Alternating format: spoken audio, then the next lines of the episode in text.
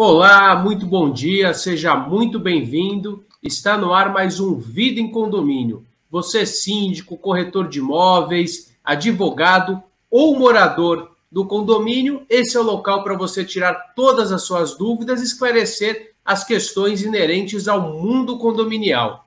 Então, estamos de volta com o programa hoje falando sobre os cinco principais problemas em condomínio. Você é, que quer nos acompanhar através do canal do YouTube, é, do Cresce SP ou através do Facebook, você será muito bem-vindo. Estamos ao vivo, então você pode mandar as suas perguntas. Hoje teremos também convidados especiais. Já estou vendo aqui é, no chat a Beatriz Mota.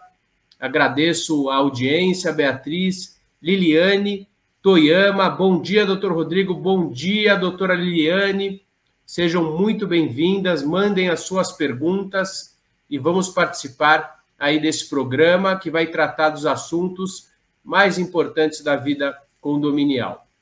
Hoje vamos falar dos cinco principais problemas em condomínio: cão, carro, cano, criança e calote. Não quer dizer que não existam outros programas, outros é, problemas, mas esses são os principais problemas para quem é, vive em condomínio. Não é fácil viver é, dentro de condomínios, mas é possível sim é, buscar um equilíbrio, é, buscar uma vida é, mais saudável. Existem pilares na administração do condomínio, a gente precisa de um bom departamento jurídico, de um bom síndico, de uma boa administradora. E hoje eu tenho um convidado especial também, que é o Carlos Soares, eu já vou chamá-lo. Vou apenas é, trazer aqui para vocês alguns dados muito importantes é, inerentes a, a essas questões que nós vamos falar hoje. Então, quanto aos cachorros, o Brasil tem a segunda maior população de cães gatos e aves ornamentais em todo o mundo. Olha que loucura! É o terceiro maior é, país em população total de número de animais de estimação são 54,2 milhões de cães, 23,9 milhões de gatos, 19 milhões de peixes. Eu tenho um peixe em casa, um cachorro também. 39 milhões de aves também. Eu comprei para as crianças é, uma ave. E mais de 2,3 milhões de outros animais. O total é de 140, 139 milhões de pets. Olha a quantidade de pets que existem aí é, no mundo e no Brasil com a segunda maior população. Então, quase 140 milhões de pets estão dentro dos nossos lares no Brasil. E com certeza, parte deles estão dentro dos condomínios, porque a vida é, hoje ocorre dentro dos condomínios. Fazer uma pausa é, para agradecer o pessoal que está entrando, a Priscila Lobo, bom dia, bom dia, Priscila. Vanessa Niglia, bom dia. É, a Beatriz Mota, querida advogada, manda um abraço para o Maranhão, com certeza, um lugar maravilhoso. Diz que o Maranhão é, é São Luís é a Ilha do Amor, né? Um lugar maravilhoso. A Vanessa fala: o problema não é o animal, o problema é sempre o dono. Com certeza, Vanessa.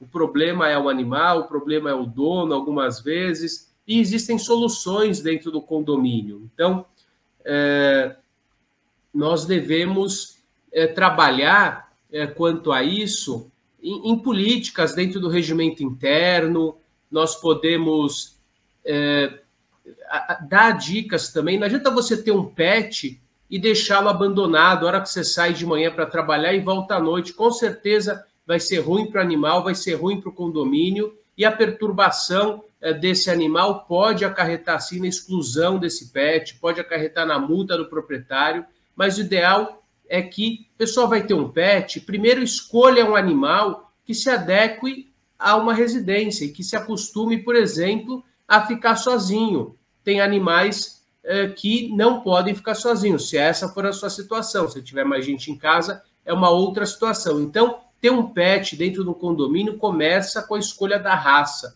para não trazer é, problemas. E depois a circulação desses animais. Tive um caso recente aonde é, um pitbull atacou o pet de uma, de uma é, condômina, acabou com o cachorro e o dono do, do animal não quer aí indenizá-la. O síndico deve interferir ou não nessa situação? Sim, porque envolve circulação de áreas comuns. Nós temos um decreto estadual que obriga a circulação de algumas raças com focinheira. O pitbull não é um cão é, agressivo. Ele foi considerado na, na é, no começo é, do, no, no, século passado como um cão babysitter. Então, assim, o que vai imperar, como disse a Vanessa Niglia, é a forma de tratamento de criação. O cão pode ficar bravo por criação ou é, também por temperamento, mas a questão é como ajustar isso dentro da seara condominial. Falando um pouquinho é, sobre carros, o Brasil é um país é, que a nossa locomoção é por automóveis, diferente de alguns países na Europa, por exemplo. Nós temos 107 é, milhões de automóveis no Brasil, é, 6 milhões de, é, são apartamento, em apartamentos e 1 milhão, é, perdão, nós temos 107 milhões de veículos em todo o Brasil. Então, é, esses são dados do, do IBGE, e nós temos 6 milhões de residências de apartamentos é, e 1 milhão de casas de vilas é, ou condomínios. Então, esses carros precisam ser acomodados dentro dos nossos condomínios nós temos condomínios que não têm aí garagens apropriadas, ajustadas para que esses carros consigam aí é, ser estacionados, e daí surgem problemas. A vaga, algumas vezes, ela é escriturada, algumas vezes aquela vaga ela é um direito de uso, às vezes ela depende de manobrista, os grandes problemas são inerentes ao sorteio, alguns condôminos se ajustam e depois não querem realizar é, o sorteio é, de vagas e isso contraria é, o status de uma vaga que não é que não que, que não é permanente, que não é fixa. É, pedir para o pessoal do Cresce passar aí na tela as pessoas que estão entrando e, e nos dando bom dia, agradecer também o Edson Moraes e pedir para você que está nos acompanhando aí ao vivo que mande é, para as pessoas que você conhece, para os síndicos, para os corretores, para que eles possam aí participar eh, junto conosco e interagir. Estamos ao vivo, são 10 e 7, hoje, é, 17 do 3 de 2022. E vamos falar um pouco de crianças, e vou entrar em calotes rapidamente, e vou chamar o meu amigo Carlos Soares, que é é um grande gerente de condomínios, alguém que tem é, o meu respeito, a minha admiração. Um, um dado muito importante sobre crianças, ele e que tem me chamado muita atenção e que estou vendo aqui o Dr. Fábio Ranada, meu amigo, grande doutrinador e também é, vice-presidente da Comissão de Direito Condominial da OAB São Paulo. Obrigado pela presença a qual debatemos aí é, muitas questões inerentes à vida condominial e principalmente é, questões também é, para que a vida possa ser mais é, ajustar a vida dentro dos condomínios. Agradecer também o Fred Barra, síndico profissional em São Paulo, também o Renato Reis, síndico administrador. Então, quanto às crianças, de acordo com a Sociedade Brasileira de Salvamento Aquático, as piscinas são responsáveis por 53% de casos de óbito de afogamento na faixa de 1 a 9 anos de idade. Então, é, mais da metade dos casos de, de, morte de crianças de forma precoce são inerentes a, ao uso inadequado de piscinas, muitos desses provocados por bomba de sucção. Nós temos uma ABNT específica, então é, os síndicos vai o alerta, é muito importante que é, a piscina esteja aí dentro das normas ABNT, para que não exista, é, para que o, o, risco seja minimizado de morte dentro de piscina. as piscinas, os responsáveis podem substituir a bomba por um sistema anti-aspiração de cabelo, corpo, e sempre que utilizar a piscina deve manter a bomba desligada. É, estamos, estou tentando aí desenhar com o Dr. Fábio Ranada um anteprojeto para apresentar é, em âmbito municipal, estadual e federal para é, proteger aí é, ainda mais as piscinas dentro de condomínios. Então, é, tivemos um, infeliz caso é, há pouco tempo, aonde uma mãe com uma criança de, de 8 ou 9 anos acabou se distraindo com o uso do celular e a criança, quando ela foi ver, a criança tinha se afogado na piscina. Então, as crianças em área comum, algumas pessoas acham que porque está dentro do condomínio não precisa ter cuidado. Então, é muito importante é, que o síndico se comporte é, de forma é, prudente, seja no, no parquinho, as placas indicativas. Os pais são os responsáveis pelos filhos dentro dos condomínios, mas os gestores são responsáveis pela segurança é, dos equipamentos e por deixar aquela área é, sempre protegida e de acordo com as normas. E, por fim, nós temos as questões inerentes ao calote, conforme levantamento do Departamento de Economia e Estatística do Secov São Paulo, junto ao TJ de São Paulo, Tribunal de Justiça. Em janeiro desse ano, foram protocoladas na capital paulista 459 ações por falta de pagamento do rateio condominial, uma queda de 28,9% em relação ao registrado em dezembro de 21 foram 646 casos, em comparação às 455 ações do mesmo mês do ano passado, houve um aumento de 0,9. Nos últimos 12 meses, de fevereiro de 21 a janeiro de 22, foram protocoladas 8.387 ações, o que representa uma queda de 11,3% frente ao mesmo patamar anterior, cujo registro foi de 9.450 e dois ações protocoladas. Dado Secov, isso quer dizer que a inadimplência está controlada. Nós acreditávamos que com a pandemia a inadimplência ia subir, na verdade ela não subiu, as pessoas se voltaram para dentro das suas residências e com certeza é, isso acabou é, fulminando numa conscientização é, maior.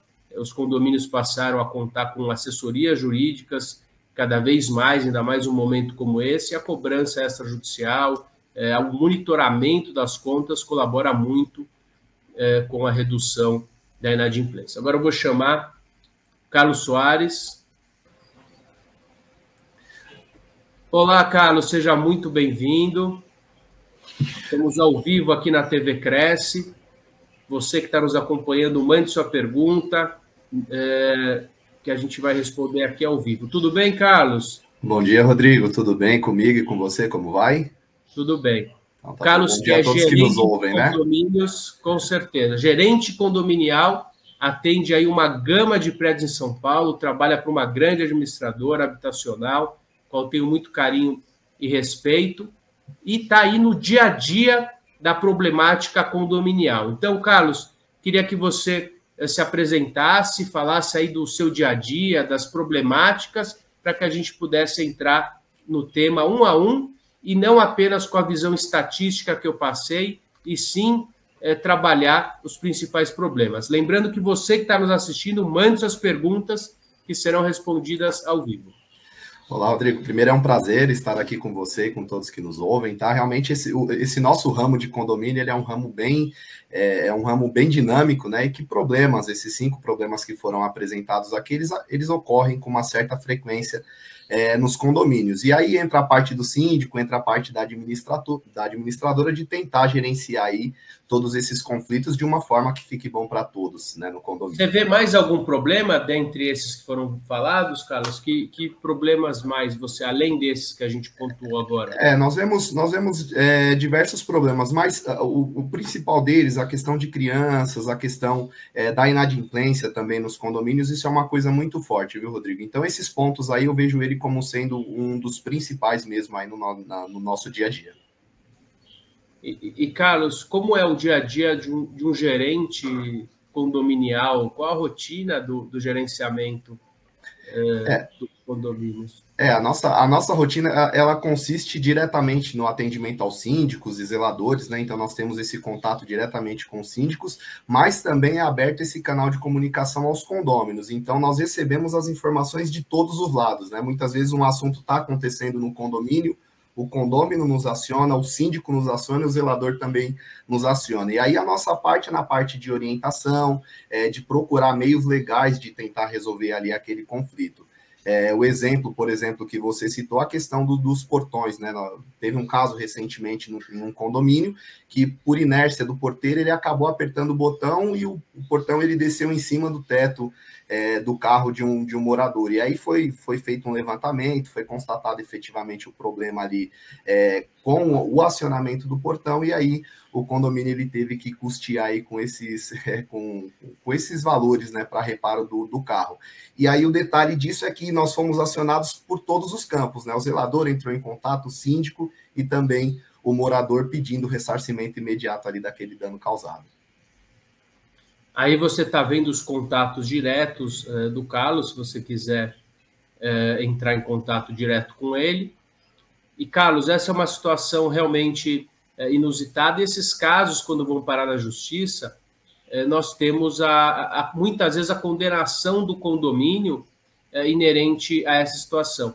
É, quem foi, quem arcou com esse prejuízo que você mencionou agora, Carlos? É, nesse, nesse caso, doutor Rodrigo, nós acionamos a seguradora, a seguradora fez ali todo, fez uma vistoria, constatou efetivamente que foi um problema advindo do condomínio por, por meio do funcionário, e aí o condomínio ele teve que custear ali o, o valor da franquia no caso, né? Então pagou-se a franquia e o seguro do condomínio custeou o reparo do carro do morador.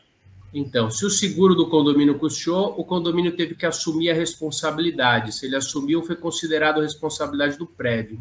Outro dia, Carlos me ligou um, um conhecido, aonde ele teve o carro batido, o portão bateu no carro dele também, e ele disse que a responsabilidade era do condomínio. A primeira pergunta que eu fiz é quem aciona o portão de abertura? Ele me disse que quem tinha acionado o portão era a esposa dele. Então, prontamente eu disse que a responsabilidade não era do condomínio, uma vez que o morador estava acionando.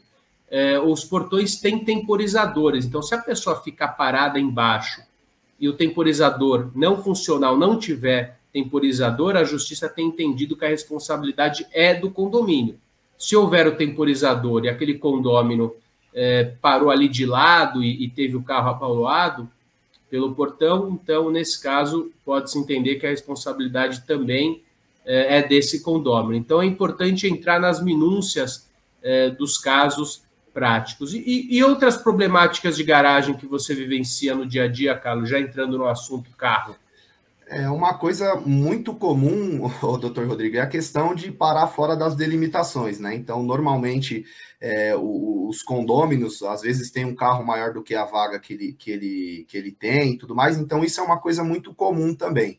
E aí, administrativamente, nós costumamos, quando isso é previsto na convenção ou no regulamento interno, nós costumamos mandar ali uma, uma advertência para o morador, uma notificação dizendo, ó, oh, você constantemente tem parado o seu carro aí fora da da, da, da, sua vaga, né, prejudicando o seu vizinho. E essas medidas normalmente elas costumam surtir efeito, né? E quando o carro não cabe na vaga, Carlos? Ah, isso é um problema, é um problema é, gigantesco, viu, doutor Rodrigo? Fiz uma assembleia recentemente num condomínio e a principal reclamação dos moradores foi nesse sentido, né? Então nós orientamos ali eles na, na, naquela ocasião de fazer um sorteio é, permitindo que você tivesse ali a separação dessas vagas, ou seja, você permitir que quem tem carro grande ele possa utilizar uma vaga grande, quem tem um carro um pouco menor possa utilizar uma vaga um pouco menor. Mas mesmo assim ainda foi um conflito, porque é, nem todos os moradores concordam com essa metodologia, então é, nós orientamos nesse sentido e não há muito o que se fazer nesse caso, né?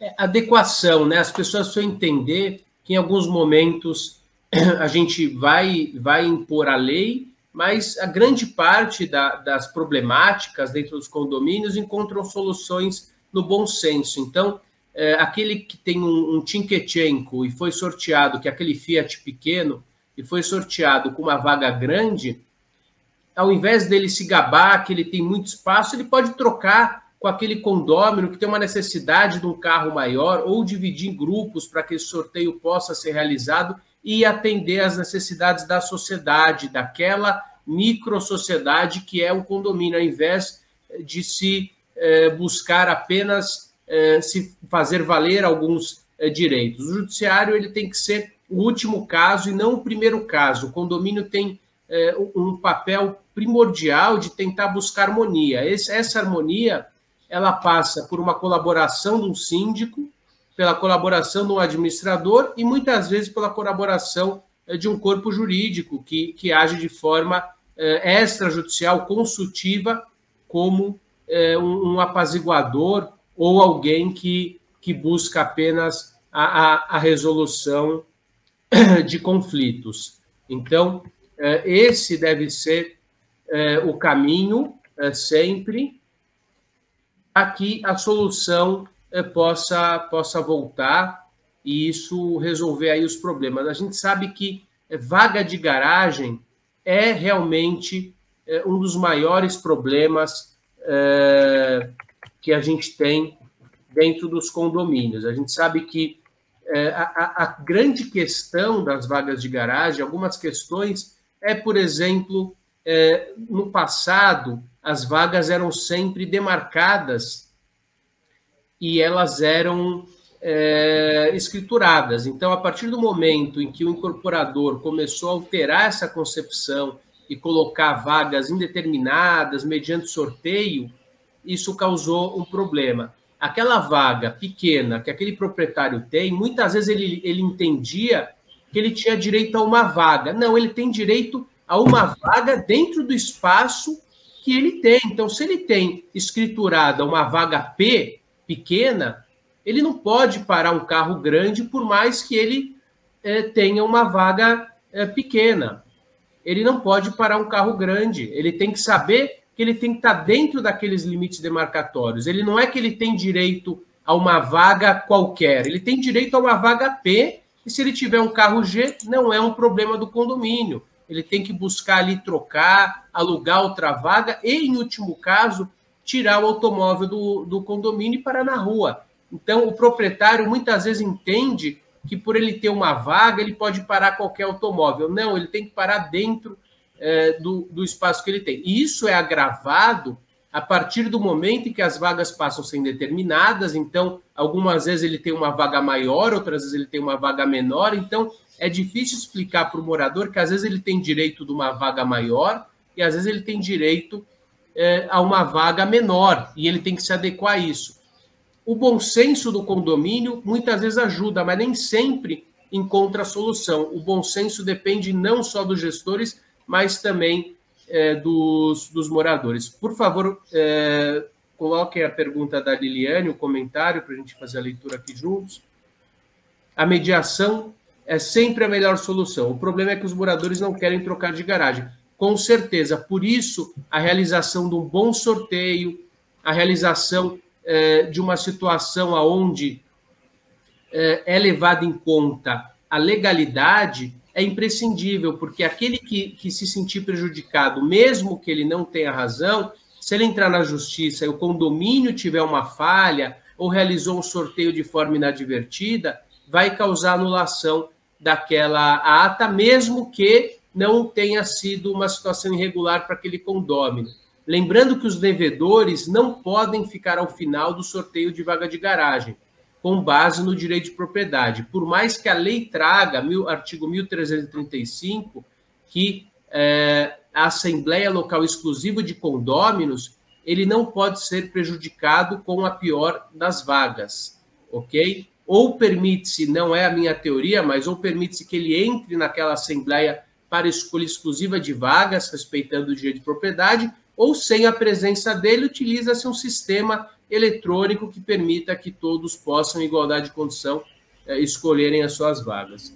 É, algum comentário quanto a isso, Carlos? Não, perfeito, doutor Rodrigo. É exatamente isso que você colocou.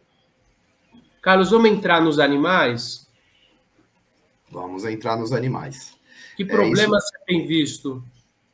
Ó, o principal problema, viu, doutor Rodrigo, pelo que nós estamos vendo agora com o retorno né, às nossas atividades, muitas vezes presencial aí nas, nas empresas, é, os, os, os, pets ficavam antigamente com os donos em casa durante o período de pandemia, agora todo mundo voltando aos seus trabalhos, então é, tem causado aí muito problema a questão do latido do cachorro. Então nós temos recebido diversas reclamações aí nesse sentido. É, além disso, outro ponto que você até mencionou aí no início da, da, da, palestra é a questão também de agressão, quando você tem ali algum cachorro que ele é agressivo. Tive um, um relato em um condomínio é, que o, o, cachorro ele não só agrediu o, o, animal da outra moradora, quanto agrediu também ali, né? Atacou aquela moradora. Foi um problema, então nós vemos isso acontecer com uma certa frequência aí nos condomínios, viu? Comentários importantes: o uso da propriedade não é indiscriminado, então a pessoa precisa respeitar os limites não adianta ele sair, não ouvir o barulho do cachorro e o cachorro é, ficar é, ali incomodando. Nós temos a legislação hoje é, municipal que traz a obrigatoriedade do síndico em realizar denúncia em caso de violência é, animal. Então, nós temos a, a lei da violência doméstica em âmbito estadual e provavelmente também vai ser aprovado em âmbito municipal mas a questão da denúncia de casos de maus tratos. Então, muitas vezes, questões são inerentes a maus tratos. Outro dia fui chamado num condomínio, onde nós é, autorizamos a abertura, juntamente com, com outros membros ali do conselho, de, um, de uma unidade onde o cão estava é, realmente abandonado, conotando aí é, caso veemente de maus tratos. Então, isso trouxe é, isso tem acontecido dentro dos condomínios, as pessoas precisam entender que não dá para sair e abandonar o seu animal. Existem o daycare, o day pet, que a pessoa pode deixar o animal lá é, o dia inteiro, o, parte do dia, para que ele seja acompanhado. Você pode é, ter passeadores que em determinados períodos vão passear com o animal e principalmente buscar aí animais que se adequem. Manter um animal preso é, um dia inteiro também é algo que pode conotar é, maus tratos. Vamos, vamos para a pergunta da Liliane. Eu estou com problema de um morador que alugou um apartamento de 64 metros e colocou três cachorros. Carlos, quer responder? É, nesse caso, nesse caso não há muito o que se fazer, né, doutor? É, embora o apartamento ele seja com uma metragem aí pequena, é, nós não conseguimos dizer quantos cachorros a moradora ela pode ter ali dentro do apartamento dela. E aí entra aquela questão do bom senso, né? Desde que esses três Goldens eles não atrapalhem o sossego, a segurança ali desses moradores, não há muito o que se fazer nesse caso, certo? É, com certeza, a, a lei não traz a limitação. Na verdade, nós temos uma lei, sim, em âmbito municipal, que diz que é, limita o número de animais dentro de unidades, se não me engano, são 10 animais, é uma lei antiga, mas o que vai, o que vai imperar vai ser é, o, o, espaço, três goldens no espaço de 64 metros, eventualmente pode, pode conotar aí é, maus tratos, depende é, da situação. Então, eu não posso acomodar, por exemplo, eu posso ter, por exemplo, 10 gatos, não, não é algo que é, vai ser sistematizado, assim, não, não é uma tabela, né? Mas se eu tiver, por exemplo, 10 gatos num apartamento de 300 metros, não, talvez não exista prejuízo. Se eu tiver dois gatos numa kitnet ou três gatos numa kitnet, talvez isso possa representar. E também depende como a pessoa cria, como ela trata, qual a característica desses animais,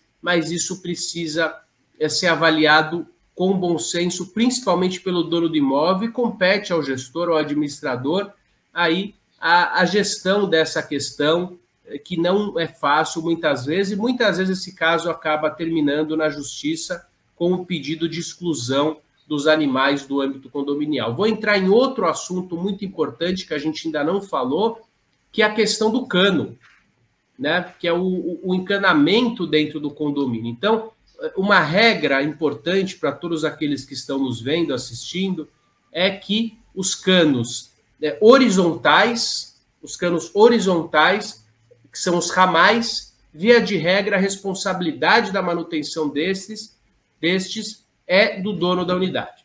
E os canos horizontais, que são é, os canos verticais, perdão, que são as prumadas, via de regra, são de responsabilidade do condomínio. Não quer dizer que o mau uso eh, de um cano horizontal não possa interferir numa aprumada, mas, eh, via de regra, um problema eh, num banheiro, ele é um problema de ramal. E o problema entre unidades não é um problema do condomínio. É um problema que tem que ser resolvido entre as partes. Muitas vezes o condomínio ele pede que o síndico tome aí uma, um partido ou se manifeste ou vai verificar. Muitas vezes é importante que o condomínio, se não for algo fácil, é importante que o condomínio se manifeste, verifique, sempre através de uma mão de obra técnica, porque muitas vezes uma situação não resolvida demanda uma ação é, judicial e o condomínio é sempre envolvido. Carlos, comentários quanto a isso? É, tive um caso recente desse, viu, doutor? Na realidade, foi o, o gás, né, da, a prumada de gás de uma determinada unidade deu problema, e aí o a moradora foi acionada, nós tivemos que fechar ali, né, o, a, a, entrada de gás daquela, daquela determinada unidade, e foi constatado efetivamente que o problema ele era na prumada, e o, o, o, condomínio, por sua vez, contra, contatou algumas empresas né, é, ligadas aí a Congás e fez ali é, é os reparos necessários para poder manter e aí o, principal problema nesse caso é que a tubulação de gás do condomínio ela já estava muito desgastada, era uma tubulação muito antiga. Isso também acontece com, com os canos de água pluvial, então é, é, um problema que precisa, como você falou, né? Precisa entrar em contato com o morador, avaliar a real, a real necessidade, novamente utilizando a palavra bom senso, e verificar se cabe a responsabilidade ao condomínio. Então, nós sempre orientamos os síndicos e ajudamos eles nesse sentido também. E, e, Carlos, você tocou num ponto interessante no gás. Qual a orientação quando existe um problema de gás? Né? Porque é muito importante e é um risco muito grande. É, nesse caso, o que, que nós fizemos, tá? Nós fechamos a, a, saída de gás dessa moradora, interrompemos a utilização de gás dela, porque sabíamos que estava é, vazando muito gás ali, chamamos imediatamente empresas homologadas pela Congás, elas disseram que esse era o procedimento correto, fechar o gás, é, daquela moradora. E assim, os reparos eles foram tratados de forma emergencial, viu, doutor Rodrigo? Então, nós já contatamos as empresas, fizemos uma pequena tomada de preços e já mandamos é, realizar o serviço o mais breve possível, justamente por conta da urgência do assunto e da gravidade de, no caso ali, estar vazando gás. E quem arcou com o custo, Carlos? O custo, nesse caso, como foi constatado um problema na prumada do condomínio, o condomínio que custeou aí esses valores. Então, o condomínio ele, ele tem que levar o gás da rua até a unidade. Essa a, a responsabilidade do condomínio é servir o condomínio, é servir o condomínio como um todo, dando condições para que esse condomínio aí possa ter fornecimento de gás, luz, água. Da residência para dentro, a responsabilidade é do condomínio. Exatamente. E aí foi isso que foi constatado, viu, doutor? Nós vimos ali a necessidade, é, chamamos as empresas e ela constatou que era um problema na entrada para o condomínio. E aí foi quando o condomínio decidiu custear esses reparos. É, Carlos, questões inerentes a, a crianças.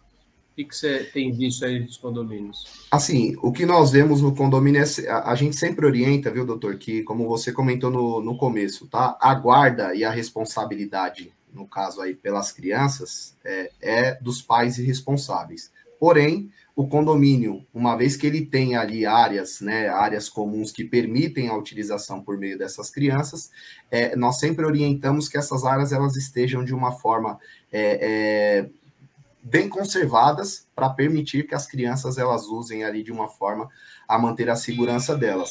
Mas, de qualquer forma, nós sempre orientamos que é uma coisa que envolve todos no condomínio, né? Tanto a administração feita pelo síndico e zelador, quanto também os pais de estarem ali sempre orientando seus filhos, cuidando para que eles façam uma recreação de forma segura. E nós vemos acontecer isso muito em condomínio. Às vezes a criança cai, se machuca. Teve um caso que o morador ele quis é, é, ele quis é, computar ali né, aquela responsabilidade ao condomínio e foi constatado que a criança estava fazendo a brincadeira de uma forma que não era adequada. E aí nós mostramos ali para o pai, conversamos com ele, explicamos. A situação foi resolvida, mas é sempre um ponto que merece muita atenção nos condomínios, viu, doutor?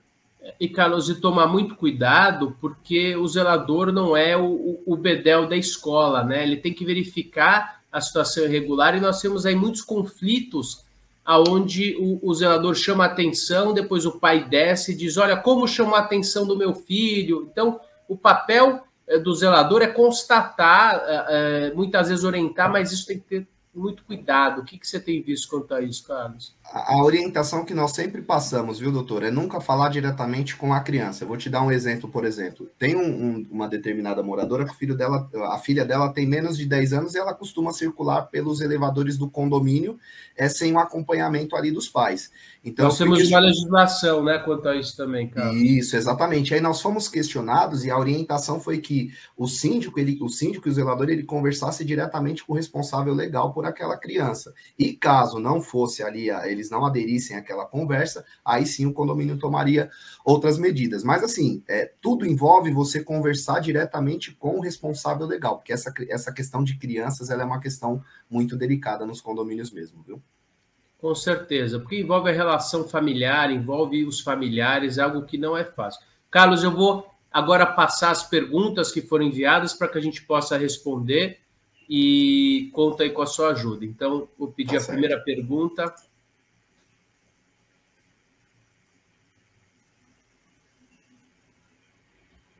Carlos, como controlar, controlar barulhos advindos de fora do condomínio? Isso é um problema também, viu, doutor? Nós temos diversos relatos como esse dos moradores eles reclamando. Então, eu listei aqui três pontos que podem talvez, talvez ajudar os condomínios, né? Então, o primeiro deles seria procurar ali o, o, o batalhão da, da Polícia Militar da região e tentar um diálogo ali com aquele determinado estabelecimento. Uma outra possibilidade é o síndico, em conjunto com o administrador, ele conversar ali com a associação de moradores do bairro, né, dos condomínios do bairro, para ver se aquele barulho daquele determinado local também incomoda outros condomínios. E aí fazer um pleito coletivo junto aí aos órgãos competentes, no caso a prefeitura. E um terceiro fator interessante, aí envolve custos, né? E a gente sabe que não é tão simples aprovar isso, seria os moradores pensarem numa possibilidade de melhorar a acústica do prédio. Eu tive um, um exemplo recentemente é, de uma determinada escola que os, os alunos ali, ao saírem e entrar, era um, um barulho enorme, incomodava especialmente um condomínio. Então, foi enviada uma notificação para essa escola pedindo para que, de alguma forma, eles tentassem é, resolver esse problema. Mas, assim, é, é, é um, é, é, um processo um tanto quanto demorado até que você consiga ter um êxito. E aí depende, na via amigável você não consegue o êxito, aí você tem que ir para as vias judiciais aí no caso. Interessante, caso. É, Carlos, boas, boa resposta. Próxima pergunta. No caso de um animal que late constantemente, o condomínio pode proibir a manutenção desse animal no empreendimento? É, nesse caso é como nós colocamos aí inicialmente, né? Os, os animais eles já estão, é, já fazem parte da vida rotineira dos condomínios, então a ideia é tentar, é, dentro desse, desse cenário, mediar aí um conflito com os moradores. E o ponto principal é identificar se existe maus tratos por parte do condômino com o animal. Então, esse é um ponto pacífico, precisa ser identificado. Mas, assim, a ideia, viu, doutor Rodrigo, que nós costumamos ver nos condomínios é tentar fazer uma conversa com o morador, explicar a situação e deixar muito bem claro quais são as responsabilidades por meio do regulamento interno e convenção. Então, isso é primordial. Próxima pergunta. No caso de um portão bater em um carro na garagem, o condomínio pode ser considerado culpado? Isso nós já falamos, né? Falamos, exatamente. Próxima pergunta. Caso uma criança se acidente em áreas comuns, de quem é a responsabilidade? Depende. Normalmente, a guarda desse, desse filho é dos, é do, do pai ou responsável pela criança, porém precisa avaliar todo o cenário daquele acontecido e verificar também se o condomínio ele, ele tem condições e estava em perfeitas condições ali de, de permitir que aquela criança ela participe. Mas claro, viu, doutor Rodrigo, independente de ser uma responsabilidade dos pais ou responsáveis, o que eu vejo normalmente na maior parte dos condomínios é uma tentativa de, de, de, de o condomínio também ajudar e dar todo o suporte ali caso aconteça alguma situação como essa. Perfeito, Carlos. Próxima pergunta. Caso o morador não pague o aluguel de salão de festas, churrasqueiras, é, churrasqueira, como ele pode ser cobrado? E caso não queira pagar, até onde isso pode ir na justiça?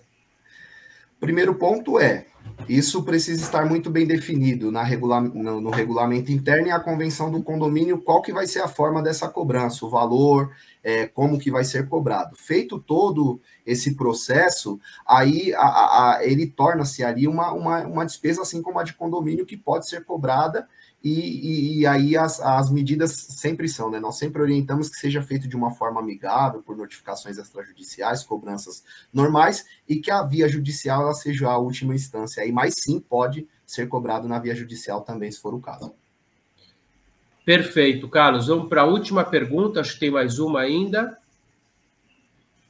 Não, essa foi a última pergunta. Eh, vamos passar é, agradecendo aí. O, ó, tem uma pergunta aqui do Mário Gomes. Bom dia, eu moro em um condomínio de casas na Praia Grande. Na casa, no condomínio, não tem portaria, são 10 casas. Como poderia fazer para manter um condomínio mais organizado no caso de condomínio de casa? É com você, Carlos, gestão.